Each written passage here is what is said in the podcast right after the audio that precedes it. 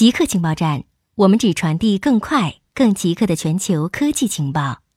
全球麻疹病例超过四十四万，全球多个国家和地区正经历大规模麻疹疫情。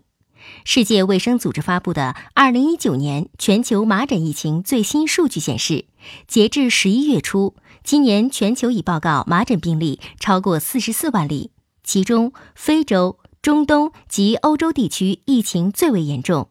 刚果金不仅埃博拉病毒正在肆虐，麻疹疫情也扩散至所有省份。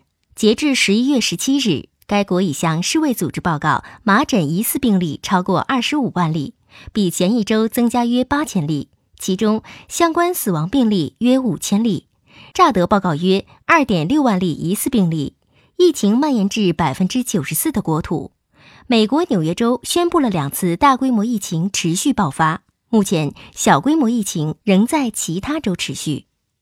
日本大阪为减少加班，政府办公电脑下午六点半关机。大阪府知事吉村洋文宣布了一项工作改革政策，为减少政府职员加班，将从下午六点半后关闭办公电脑。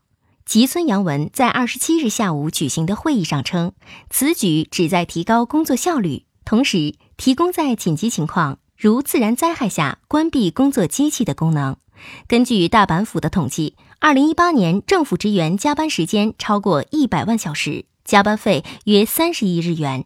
大阪府希望从二零二零年秋冬季开始实施这项新的政策。研究人员创造消耗二氧化碳的细菌。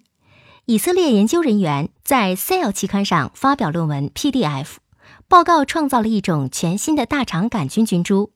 这种菌株是以消耗二氧化碳作为能源，而不是常规的有机化合物。这一合成生物学的壮举再次展示了细菌新陈代谢的惊人可塑性。这一成果也为未来的碳中立生物生产提供了框架。现实世界上的生物可以分为两类：自养生物，有机碳转化为生物量；和异养生物，消耗有机化合物。自养生物控制着地球上的生物量。并供应我们许多食物和燃料。更好地理解自养生长的原理和促进自养生长的方法，对于实现可持续发展至关重要。俄罗斯发现保存良好的冷冻狼或狼幼崽标本。俄罗斯西伯利亚永冻层发现了一个保存良好的雄性狗或狗幼崽标本，距今有一点八万年。DNA 测序目前还无法确定它属于什么物种。科学家认为，这一标本的发现可能代表着狼与现代犬之间的进化联系。科学家将继续进行 DNA 测序，并认为这一发现可能揭示有关狗进化的许多信息。这只幼崽被命名为 Dogger，在雅库特语中的意思是朋友。这只是探索狗还是狼这个问题的开始。现代犬被认为是狼的后裔，但关于犬何时被人类驯化仍有争议。二零一七年，一项研究表明，犬的驯化过程可能发生在两万至四万年前。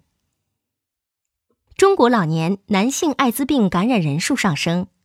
中国疾控中心爱防中心党委书记刘忠夫透露，截至二零一八年底，我国报告存活艾滋病感染者和病人八十六万一千零四十二例，全国估计存活艾滋病感染者和病人一百二十五万。我国艾滋病疫情呈现以下特点：一是以性传播为主。二零一九年新报告病例中，性传播占百分之九十四点八，其中异性传播占百分之七十一点五，男性同性传播占百分之二十三点三。二是地区差异较大。截止二零一八年底，现存活 HIV AIDS 数达万例以上的有二十二个省份。三是六十岁及以上老年男性感染者呈上升趋势。四是十五至二十四岁青年学生感染者报告病例三百例上下，且男生明显多于女生。固定时间，固定地点，我们下次再见。